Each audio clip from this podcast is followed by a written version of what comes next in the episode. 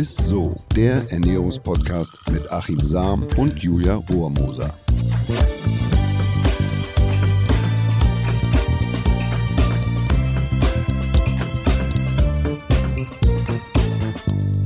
Hallo und herzlich willkommen. Ihr hört Isso, den Ernährungspodcast mit unserem Lieblingsernährungswissenschaftler Achim Sam und der lieben äh, herzallerliebsten Julia Rohrmoser. Ja, heute geht es tatsächlich äh, um ein Thema und da muss ich ganz ehrlich sagen, ich habe mich mit diesem Thema noch nie wirklich auseinandergesetzt oder auch ansatzweise beschäftigt. Aber deshalb bin ich auch sehr gespannt. Wir sprechen heute über Testosteron, welchen Einfluss das Hormon auf Männer, aber auch auf uns Frauen hat zum Beispiel und wie wir mit Sport oder der richtigen Ernährung unseren ja, Testosteronspiegel auch steuern können. Achims ultimatives Gastintro. Tja, liebe Julia, es geht heute zwar auch um dich bzw. um das weibliche Geschlecht, aber was ich heute endlich mal wissen will, ist, wann ist ein Mann ein Mann? Herbert Grönemeyer scheppert uns die Frage ja schon seit 1984 um die Ohren. Da war ich gerade mal vier Jahre alt, aber das prägt. Und ich muss ehrlich gestehen, dass ich mir gerade jetzt als Mann mit Anfang 40, man kann ja sagen, wie es ist, häufiger die Frage stelle, Mann, ist denn echt alles in Ordnung mit dir, Achim? Und deshalb haben wir heute einen Experten zu Gast, der die Antwort auf diese Frage kennen muss wie kein anderer. Einer, der weiß, dass Testosteron kein reines Macho-Männerhormon ist, sondern auch für Frauen eine ganz wichtige Rolle spielt. Er ist Urologe, er ist Androloge, er ist Sexualmediziner und er ist Sportmediziner. Er absolvierte sein Medizinstudium an der Universität Köln, wo er sich später schwerpunktmäßig mit der Lehre und Erforschung männlicher Sexualstörungen beschäftigte. 2005 wurde er als erster Arzt, weltweit als Professor für Männergesundheit an das Universitätsklinikum Hamburg-Eppendorf berufen. Er erhielt bereits über ein Dutzend nationale und internationale Auszeichnungen für seine Forschung und Tätigkeiten als Arzt und Wissenschaftler. Unter anderem erhielt er den US-amerikanischen Pressepreis für seine innovativen Ergebnisse zum Thema Heilung von Erektionsstörungen und beim Europäischen Urologenkongress in Paris wurde er für seine Forschung über die Zusammenführung der Samenleiter nach einer Vasektomie ausgezeichnet. Außerdem zählt er zu den weltweit führenden Ärzten auf dem Gebiet der Genitalchirurgie und er ist Präsident der Deutschen Gesellschaft für Mann und Gesundheit. Mann, Mann, Mann, das ist mal ein Lebenslauf. Herzlich willkommen, lieber Professor Dr. Frank Sommer. Komm kurz und knapp, du bist mit dem Fahrrad hierher geradelt. Ist das denn so gut für die Potenz? Ja, auf jeden Fall. Es gibt, es gibt, ja, es gibt schöne Studien, die zeigen, wenn man drei bis vier Stunden Fahrrad pro Woche fährt, egal wie schlecht das Fahrrad ist und wie schlecht der Sattel ist, das ist auf jeden Fall potenzfördernd. Ah. Wenn man über vier Stunden in der Woche Fahrrad fährt, dann sollte man darauf achten, dass man den richtigen Sattel hat und die richtige Einstellung. Dann wird es irgendwann, könnte es kritisch sein, aber wenn das alles beobachtet wird und darauf geachtet wird, ist das auf jeden Fall für die Sexualität sehr förderlich. Ich würde einfach sagen, wir fangen so mit den Basics vielleicht an, damit wir hier alle ins Boot holen. So, Testosteron ist ein Hormon, so wie ich es richtig verstanden habe. Ähm, für was ist es im Körper überhaupt zuständig? Also Testosteron ist im Prinzip für drei wichtige Strukturen entscheidend. Einmal ist es für die geistigen Strukturen zuständig, mhm. also das heißt, damit auch die Emotionen werden angeheizt, Antrieb, wird angeheizt. Also das ist so die geistige, psychologische, mhm. psychogene Ebene. Dann ist es einmal so die, die körperliche Ebene. Da weiß man, dass Muskulatur, Regeneration äh, ganz en entscheidend ist. Auch der Fettgehalt mhm. um den Bauch herum natürlich, äh, beim Mann besonders, aber auch äh, die Verteilung des, des Fettes am Körper spielt Testosteron eine große Rolle. Und der dritte Faktor, der ganz entscheidend mhm. ist, ist die Sexualität. Mhm. Und da geht es um die Libido, die natürlich sowohl bei Männern und als bei Frauen natürlich äh, entscheidend ist. Und bei Männern kommt noch da hinzu eben die Erektionsfähigkeit, die wird auch noch durch Testosteron getriggert. Welche Rolle spielt denn zum Beispiel jetzt äh, dieses Testosteron äh, bei Männern äh, im Bezug, sage ich mal, auf Depression oder Antriebslosigkeit? Eine ganz, ganz große Rolle. Wir, wir wissen, dass Männer, die Depressionen haben, dass die Testosteronspiegel äh, gesenkt sind. Mhm. Und wir wissen noch nicht genau, ob zuerst der Testosteronspiegel gesenkt ist und deswegen ist man antriebslos mhm. und hat depressive Verstimmung. Mhm. Das vermutet man, mhm. ähm, dass das so, so der Fall ist. Und äh, das liegt daran, dass es gewisse Rezeptoren im Kopf gibt und Testosteron und dessen Produkte setzen an diesen Rezeptoren an und stimulieren, dass wir wow, uns glücklich fühlen, aufgehellt sind, voller Antrieb und voller Tatendrang sind. Ist denn diese, diese Testosteronspiegel über eine Lebenszeit mal höher, mal geringer? Sinkt er irgendwann ab? Ich habe so das Gefühl, dass der bei mir im Moment Anfang 40 sturzbachartig irgendwie in den Keller rauscht, wenn man irgendwie Stress hat, älter wird, vielleicht nicht mehr ganz so viel Sport macht, nicht mehr so auf die Ernährung achtet. Ist das quasi eine Folge dessen oder ist es automatisch, dass der so ab, ab 40, wenn man dann mal Kinder gekriegt hat, irgendwann in, in den Keller rauscht? Ich habe ich hab ja mal gehört, dass es immer so ist, dass wenn man beispielsweise auf Fortpflanzung aus ist, ja, der Mann viel Testosteron hat, also in jungen Jahren, um sich auch zu vervielfältigen und das Bestmögliche weiterzugeben. Und sobald man dann Kinder hat, dass der Testosteronspiegel dann etwas sinkt, weil man dann auf die auf das Einhüten, auf das Behüten, auf das Beschützen und nicht mehr ganz so risikofreudig sein darf, äh, dass das damit einhergeht. Bin ich da völlig am Thema vorbei oder ist da was Wahres dran? Du hast das schon total gut zusammengefasst und du hast auch eine riesen Palette gerade aufgeführt. Und ich greife mal das letzte auf mit den Kinderkriegen. Und ähm, ja, häufig ist es einfach so.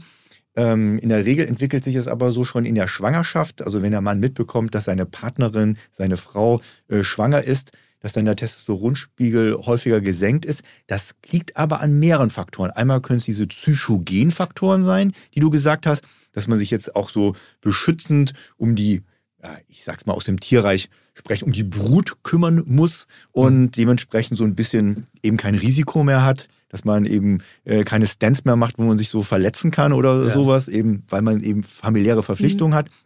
Andererseits haben unsere Studien von der Deutschen Gesellschaft für Mann und Gesundheit auch gezeigt, dass Männer teilweise zunehmen mit der Schwangerschaft äh, Ach, ihrer Partnerin.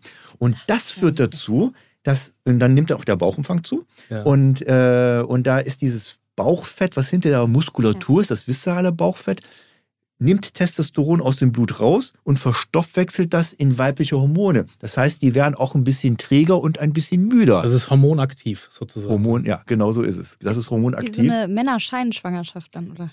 Ja. Dieses Wort liest man so manchmal in der, in der Laien, ja, Laienliteratur, das, das, das, ist vollkommen richtig. Äh, aber das führt zusätzlich noch dazu, dass der Testosteronspiegel eben gesenkt wird, weil die sich ein bisschen auch den Ernährungsverhalten und dem Bewegungsmuster, also die werden ein bisschen ruhiger, die Männer, bewegen sich weniger und, ernähr und ernähren sich in der Regel auch ein bisschen schlechter, also nehmen mehr Kilokalorien pro Tag ja. zu sich. Und dann wird man. Also ist dieser Dead Body, was man dann sagt, auch so, äh, äh was für Frauen gar nicht so unattraktiv scheint. Gab es nee. zumindest auch mal eine, eine, Veröffentlichung zu. Aber für uns ist das gar nicht so gesund, weil es hormonaktives Gewebe dann letzten Endes ist, also hormonaktives Fett. Und dann dazu führt, dass Testosteron eher verbraucht wird und umgewandelt in Östrogen. Also wir verweiblichen auch mit der Schwangerschaft etwas, kann man das so sagen? Das, das kann passieren. Ich will es ein bisschen vorsichtig ausdrücken. Die, die Tendenzen gehen dorthin, aber äh, einer ein bisschen mehr und der andere ein bisschen weniger. Ich meine, kommt ja auch ein bisschen drauf an, äh, wie jeder Einzelne gestrickt ist. Mhm. Und manche Leute lassen sich ein bisschen mehr gehen, das muss man ganz ehrlich sagen, und die anderen äh, lassen sich ein bisschen weniger gehen. Ja, aber es ist ja nicht nur ein reines Männerhormon Testosteron, sondern es ist ja auch wichtig für Frauen, ne? Auf jeden Fall, es ist wichtig für Frauen. Und im Prinzip alles, was ich vorhin gesagt habe, was für Männer gilt, bis auf die Erektionen, gilt auch für die Frauen. Also auch da positiven Einfluss auf die psychogenen Faktoren, mehr Antrieb, mehr Kraft, mehr Willenskraft, mehr Durchsetzungsvermögen haben, aber natürlich auch im Sport besser regenerieren, besseren Muskelaufbau und die Libido natürlich. Mhm. Und erstaunlicherweise ist das vielen Frauen gar nicht bewusst, mhm. dass Testosteron wird ja im Volksmund als das Königshormon des Mannes bezeichnet. Ja, genau, das dachte ich auch. Ja. Wie wichtig das auch für Frauen ist. Aber ähm, da habe ich noch eine kurze Frage, weil eine Freundin zum Beispiel von mir, die hat die Pille abgesetzt und danach hat sie ein Jahr lang ihre Periode nicht bekommen, was man dann ja manchmal hört und auch kennt. Und dann hat sie einen Hormoncheck gemacht und da wurde ihr tatsächlich auch gesagt, dass äh, ihr Testosteronspiegel für eine Frau zu hoch ist und deswegen die Periode sozusagen nicht einsetzt. Und deswegen die Frage, zu viel Testosteron bei einer Frau ist dann ja wiederum aber auch nicht gut. Und dann muss man den, kann man den dann irgendwie senken von selbst oder, oder wie oder, oder anpassen. funktioniert das oder anpassen, genau. Also die meisten Frauen haben keinen zu hohen Testosteronspiegel. Mhm. Es gibt gewisse Erkrankungen oder gewisse ja. Stoffwechselstrukturen, die ja. dazu führen ja. können, dass der Testosteronspiegel zu hoch ist. Und klar, von allem immer, was immer zu viel ist, also viel zu viel ist, das ist halt negativ. Das gilt sowohl für Männlein als auch für Weiblein. Und ähm, in diesem Fall muss man wirklich gucken, mhm. äh, was ist die Diagnose, was mhm. sind die Gründe und dann muss man spezifisch reingehen. Ich kenne jetzt nicht die, nee, die Diagnose nee, von ihr. Ja, ja, ja, okay, gut, alles klar. Wie merke ich denn jetzt, also ich stelle mir wirklich oft die Frage so, ist da ein Defizit da?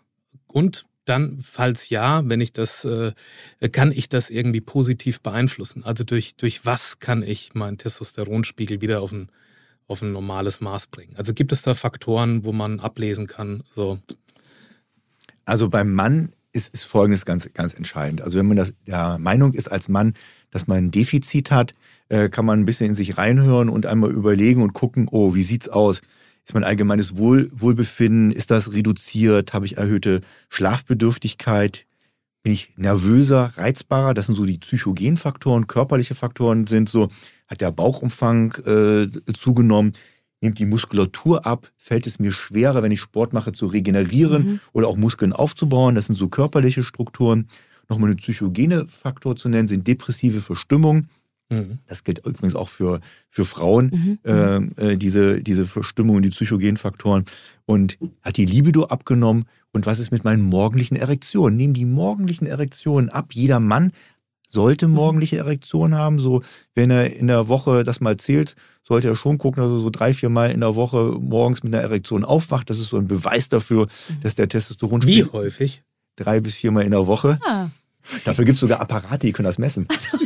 Aber ja, wirklich, ja. Ach, wenn man, wenn man das morgens verschläft, sozusagen, seine Morgenerektion, das gibt es auch. Die Männer haben fünf bis sechs nächtliche Erektionen mhm. und die letzte Erektion ist, wenn sie richtig aufwachen, ist die morgendliche Erektion. Und wie gesagt, jeder Mann hat normalerweise fünf bis sechs nächtliche Erektionen und wir messen das natürlich, weil wir wollen natürlich nicht den Zufall das überlassen, dass der Mann zum richtigen Zeitpunkt aufwacht, weil wenn er immer aufwacht und runterschaut und denkt, oh, ich habe keine Erektion und in Panik gerät, keine Panik. Ja. Wahrscheinlich war die Erektion vor fünf Minuten und die Phase ist nur verpasst worden. Ah, okay. Und das also kann man. Ihr könnt da quasi ablesen. Ja. Und das können wir, wir können das messen. Es gibt so Apparate, die nehmen die Patienten mit nach Hause, die gehen damit ins Bett mit den Apparaten und die messen das schön und wir werten das dann schön aus am Computer. Und was könnt ihr da auswerten? Wir sehen, wie die Erektionen sind, wie gut die sind, wie häufig die sind, um wie viel Uhr die passieren. Und alles. Also man sieht wirklich, so gläsern ist dann der Mann. Und was lässt sich da ablesen? Also jetzt nicht nur die Erektionsfähigkeit, sondern auch gesundheitliche Parameter? Oder? Nein, also da sich das ja auf die Erektionsfähigkeit, also mhm. der misst die Aktivitäten im, im Penis. Diese kann man natürlich koppeln auch äh, mit Aktivitäten im Gehirn, das mhm. könnte man dazu nehmen. Äh, aber das sagt über die gesundheitlichen Parameter, diese nächtlichen Erektionsmessungen nichts aus. Aber Erektionen sagen sehr viel über die männliche Gesundheit aus. Die meisten wussten nicht, dass wir mhm. früher mal einen Penisknochen hatten. Und wo wir einen Penisknochen hatten, wir Männer, konnten wir natürlich immer sexuell aktiv sein, egal wie ungesund wir waren und wie krank wir waren. Ah, okay. Weil, mhm. weil er immer ja, ja. Genau, ja, weil er immer genau, genau, genau so. Ja, genau. richtig. Eigentlich ist es ganz gut, dass wir den verloren haben, weil das führte dazu, dass im Prinzip nur gesunde Männer äh, in der Lage waren, eine Erektion aufzubauen, weil nur wer gesund ist, baut eine gute, vernünftige Erektion auf. Damit können wir fortpflanzungsfähig sein. Und früher, und das war ja, äh, wir mussten ja irgendwie Geld anschaffen für Nahrung oder wir mussten Nahrung anschaffen oder sonst irgendetwas, damit natürlich unsere Nachkommenschaft über, mhm. überlebt. Ja. Also mussten wir gesund sein. Und wenn man dann oh, so wie ein, ja, so auf allen Vieren herumkriecht, kann man schlechten Mammut erlegen. Also ja, so gesehen ja, war es gut, dass man kräftig war. Und so gesehen konnten sich früher dann auch nur, nachdem der Penisknochen verloren gegangen ist, nur noch die gesunden, kräftigen Männer eben, eben fortpflanzen. Also es war ganz früher war es eher die Quantität ja, der Fortpflanzung und dann irgendwann die Qualität durch das Verlorengehen des Penisknochen sozusagen. So, so sehen kann man es auch, ah, okay. auch, auch sagen, ja. Und wenn man jetzt ähm, äh, in der Nacht immer diese Erektion da hat, kann, kann man daraus deuten, dass der Testosteronspiegel äh, immer generell anders ist, über den Tag verteilt, über die 24 Stunden? Und wenn ja, ist er immer nachts dann am höchsten oder gibt es irgendwelche Tageszeiten, wo der immer, sag ich mal, ja, am höchsten ist? Normalerweise steigt ja. der Testosteronspiegel äh, über, wenn man mhm. ins Bett geht. Mhm. Tagsüber, wenn man aufwacht, ist er am meisten am höchsten. Ah. Und dann so langsam zu Mittag fällt er weiter tiefer runter. Und dann so langsam steigt er dann wieder, dann geht man ja wieder ins Bett. So. Und dann mhm. steigt er so langsam wieder, wieder hoch. Also so eine mhm. circadiane Rhythmik heißt das so wissenschaftlich. Und wenn der Testosteronspiegel jetzt besonders hoch ist, ähm, bedeutet das, dass man da am meisten Kraft hat oder so oder, oder Sport machen so am leistungsfähigsten ist oder also hängt so. das mit dem Biorhythmus zusammen? Ja. ja, das hängt ein Segen nicht mit dem Biorhythmus zusammen, weil äh, die Rezeptoren so sensibel sind, dass sie natürlich die Erinnerung haben, wenn das Testosteronmolekül dort angedockt ist, beispielsweise in der Muskulatur oder im Kopf. Aber der Testosteronspiegel sollte natürlich über Tage gesehen schon immer wieder hohe Spitzen haben, logischerweise. Mhm. Wenn er über Tage gesehen niedrig bleibt, dann bekommt man natürlich Symptome. Ja, ja, ja. Und es gibt ja noch diese eine ganz berühmte Frage, die äh, Achim wahrscheinlich äh, selbst stellen möchte heute, ob auch Männer äh, Ja. auch ihre Tage haben Ja, können. das, das ist richtig. Das ist wirklich eine Frage, weil, weil ich, das heißt ja immer nur, Frauen haben Ja. Zyklus und auch zu Recht dann Stimmungsschwankungen und so weiter. Aber ich würde Stein und Mark schwören, ohne die wissenschaftliche äh, Basis dazu zu kennen, dass es das auch beim Mann gibt.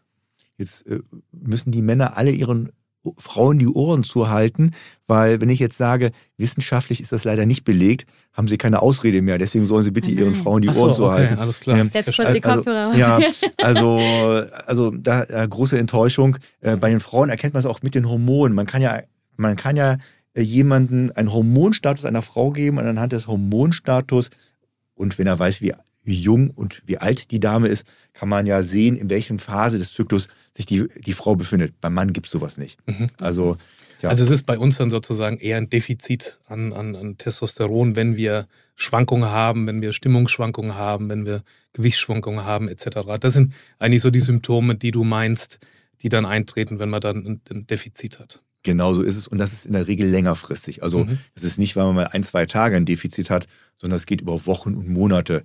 Und dann etablieren sich dann so welche Symptome. Was ist denn deines Kenntnisstandes oder de- deiner Wissenschaft und Forschung der größte Killer für Testosteron? Auf jeden Fall, wir wissen, der Bauchumfang. Also der Mhm. Bauchumfang ist der größte Killer. Und damit stellt man sich die Frage, warum wächst der Bauchumfang? Da spielt natürlich Ernährung eine große Rolle und körperliche Bewegung. Also die meisten Menschen, die sich ganz, ganz wenig eben bewegen aber, und viel essen, das ist natürlich am negativsten für die, weil der Bauchumfang zunimmt und da wird Testosteron wirklich, abgezogen und in weibliche Hormone verstoffwechselt. Deswegen ist das halt ein ganz, ganz großer Keller. Und wenn der Testosteronspiegel ja im Keller sozusagen ist, es gibt ja auch diese Testosteron-Gels und man kann das ja wahrscheinlich auch supplementieren. Ab wann würdest du das empfehlen oder wann ist so ein Alarm, wo man das vielleicht mal machen sollte? Ich würde so ein Stufenprogramm äh, Mhm. haben und man würde einmal gucken, welche Symptome sind vorhanden. Mhm. Man muss sich also mit dem Mann logischerweise austauschen. Der muss natürlich auch eine Untersuchung kriegen, um zu schauen, wie sieht es mit den Körperfunktionen aus, etc. etc. Aber natürlich muss man auch im Blut nachschauen, wie sieht der Testosteronspiegel aus. Aber nicht nur der Testosteronspiegel, sondern es gibt so zwei Gegenspieler im Blut, die halten das Testosteronmolekül im Blut fest, so dass das Testosteronmolekül nicht an den Rezeptor gehen kann. Mhm. Das heißt, die muss man auch bestimmen, um das freie, biologisch aktive Testosteron zu haben, Ja. weil das ist das Entscheidende. Ja, ja. Und wenn man Symptome hat und das freie, biologisch aktive Testosteron im Keller ist, Mhm. je nachdem, wie tief es ist, kann man Okay. konservativ, konservativ heißt mit Ernährung, mit Ja. Mindfulness, mit körperlicher Aktivität was tun.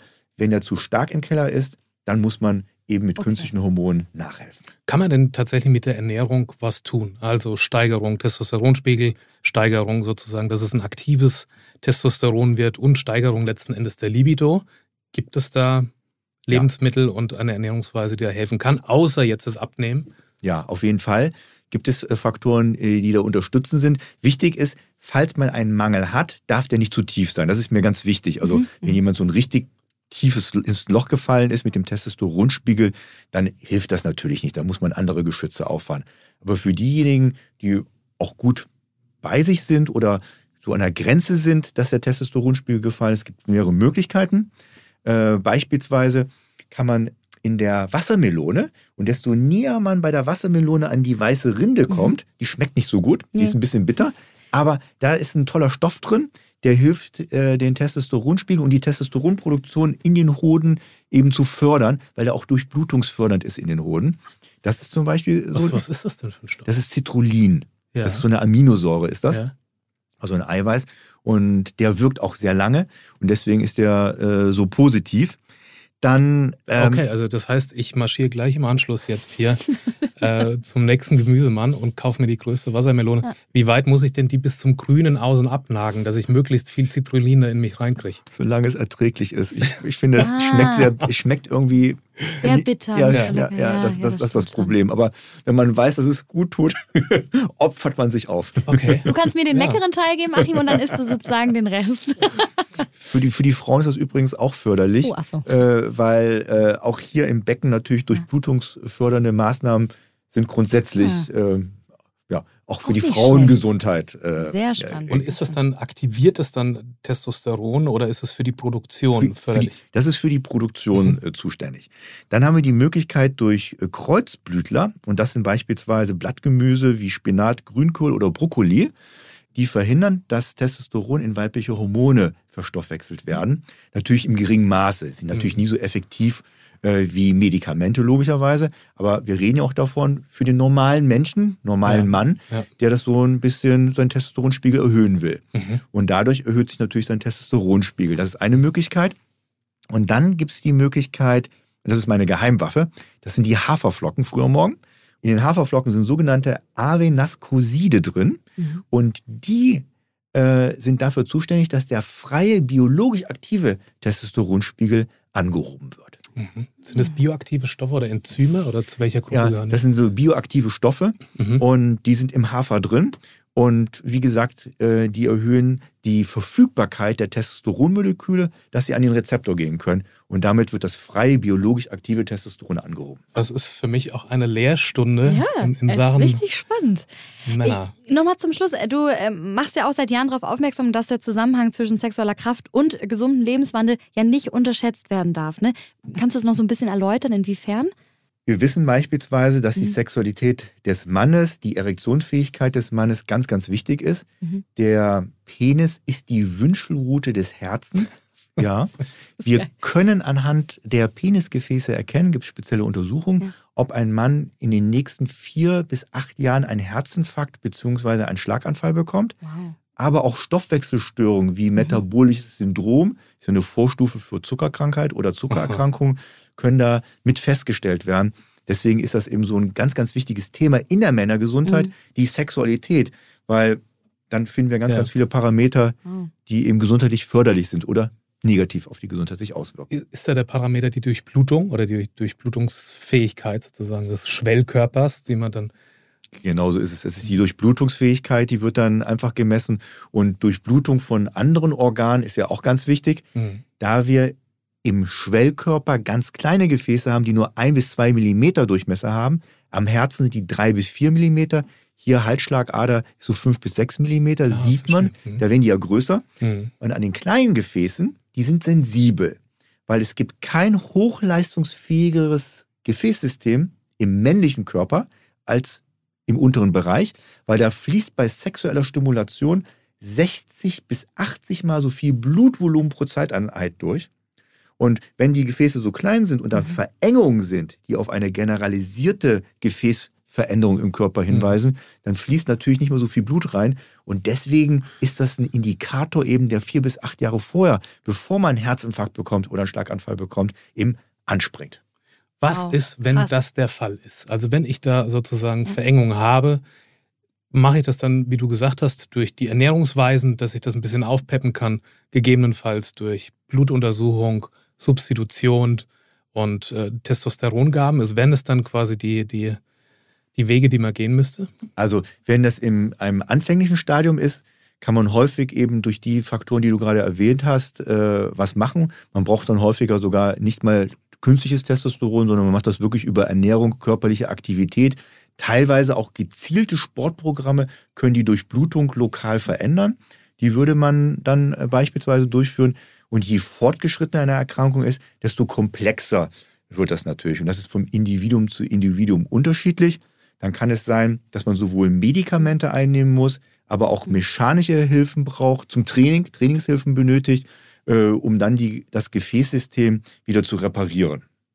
Aber toll überhaupt, dass das möglich ist. Ne? Also ich, ich höre ich jetzt auch zum ersten Mal und finde es wahnsinnig spannend. Das ist, das ist ja auch eine der Errungenschaften letzten Endes von dir, oder mit, ähm, dass du ja sagst, Erektionsstörungen sind heilbar, wo man ja eigentlich denkt, Gott, wenn das einmal vorbei ist, gibt es vielleicht noch ein paar Medikamente, die mich dabei unterstützen können. Aber du sagst ja, es ist tatsächlich zum Teil oder zum Großteil äh, auch wieder mm, reversibel ja. Die, die, sind wirklich heilbar, wenn man nicht zu spät kommt. Ich sag mal, wenn jemand 15 Jahre lang Erektionsstörung hat und dann das Gewebe sich verändert hat, die Nerven schlechter geworden sind, die Gefäße ganz, ganz schlecht geworden sind, dann wird es natürlich schwierig sein, hier eine Heilung hervorzurufen. Mhm. Aber wenn man so eine Störung am Anfang hat und ähm, genau erkennt, was die Ursachen sind, setzt man an Ursachen an, an den Nerven, an der Potenzmuskulatur mhm. und kann durch spezielle Programme hier einfach eine Heilung, wieder eine Verbesserung der Gewebstrukturen hervorrufen, sodass eben wieder eine erfüllte Sexualität erlebt werden kann. Und vermeintlich kein Herzinfarkt und kein Schlaganfall. Und das ist auch nicht so entscheidend. Ja. Super, wir sind tatsächlich am Ende unserer Folge schon. Die Zeit ist jetzt relativ schnell vergangen. Ähm, wir kommen zu unserem Highlight der Woche. Das Highlight der Woche. Und das kommt natürlich immer von unserem Gast. Was hast du uns da mitgebracht? Naja, wenn ich meinen Kühlschrank aufmache, ja. was sehe ich dort? Da sehe ich ein etwas Gemixtes drin. Mhm. Und äh, was, was mixe ich gerne? Ich nehme 30 Gramm Haferflocken, mhm. 10 Gramm Nüsse, in der Regel sind das Paranüsse, einen Apfel, 100 Gramm Bärenmix. Da nehme ich in der Regel einen bio-tiefgekühlten, tiefgefrorenen äh, Bärenmix. Und dann nehme ich noch 30 Gramm Eiweiß. Das mixe ich alles. Und da ist im Prinzip alles drin, was man so braucht. Gesunde Früchte, sage ich mal, äh, Eiweiß, Kohlenhydrate, Nüsse, äh, gesunde Fette. Mhm. Also das ist der, der perfekte Tipp. Mhm. Ich vermisse die Melone jetzt. Die Melone, stimmt. Ich vermisse die Melone. Das, das, das würde ich ergänzen. Gibt es tiefgefrorene Melonen? Weiß ich gar nicht. Weiß ich auch nicht. Gibt es sich, es gibt ja alles, okay. aber ähm, ich würde mir, also tiefgefrorene Melonenrandschichten, die gibt es womöglich nicht, nee. aber, aber ich, das, das würde ich in Zukunft jetzt dazu packen. Noch eine Frage zu den hm. Haferflocken, sagst du ja, dass das für dich auch so eine gute Quelle ist, um letzten Endes was auch zu tun an dem, an dem Testosteronspiegel nützt es was, wenn man die Haferflocken anröstet? Also ich kenne das aus der Ernährungswissenschaft, dass mehr Tyrosin verfügbar ist, die Aminosäuren eine bessere Verfügbarkeit haben. Man kennt es von den Pferden, den hat der Hafer gestochen, wenn die also zu viel Hafer fressen, über die Koppel hoppeln. Und äh, gibt es da, macht es Sinn, den so goldgelb anzurösten oder haust du den einfach so mit in die? Ich hau den einfach so mit rein. Äh, wenn ich jetzt auf das biologisch aktive Testosteron gehe, reicht das aus. Aber es gibt bestimmt dann andere Faktoren, die du gerade erwähnt hast, weswegen es vielleicht gut wäre, das anzurösten. Alles klar dieser Shake wird gemacht. Einen Namen hat, trägt er aber nicht, ne? Der trägt keinen der Namen. Trägt keinen Booster, Booster Shake. Ja. Der Professor Sommerbooster. Der Professor Sommerbooster. So nennen wir den. Super, alles klar. Ja, super. Mensch, also wirklich, die Folge war echt klasse. Vielen, vielen, vielen Dank, dass du heute bei uns warst. Und super gerne. also ich glaube, Achim und mir sind viele Lichter aufgegangen. Ich würde sogar darum bitten, dass wir eine Anschlussfolge hier an der Stelle machen. Ja. Ihr könnt uns ja gerne mal schreiben, mhm. ähm, ob, ob ihr da auch Bedarf habt. Ich habe so viel jeden Fall. Also entweder ich werde bei dir nochmal vorstellig, ja, ja, Frank Sommer, oder wir machen nochmal eine Folge dazu, würde ich Auf sagen. Auf jeden ne? Fall. Also selbst ich als Frau muss sagen, mich hat das auch sehr, sehr interessiert. Also vielen, vielen lieben Dank hoffentlich bis äh, bald. Ne? Ja, super gerne. Herzlichen Dank. So, und wenn jetzt äh, einige Frauen von euch sagen, ach Mensch, wir wünschen uns auch so eine Folge für Frauen. Wir haben tatsächlich schon so eine Folge gemacht im Januar mit einer Hormoncoachin über den weiblichen Zyklus. Also hört euch da äh, gerne nochmal alles an. Und ansonsten freuen wir uns natürlich, wenn ihr unseren Podcast bei Apple Podcasts und bei Spotify bewertet. Und ich würde sagen, vielen Dank fürs Zuhören und bis nächste Woche. Ist so. Ciao. Bis dahin. Tschüss. Dieser Podcast wird euch präsentiert von Edeka. Wir lieben Lebensmittel.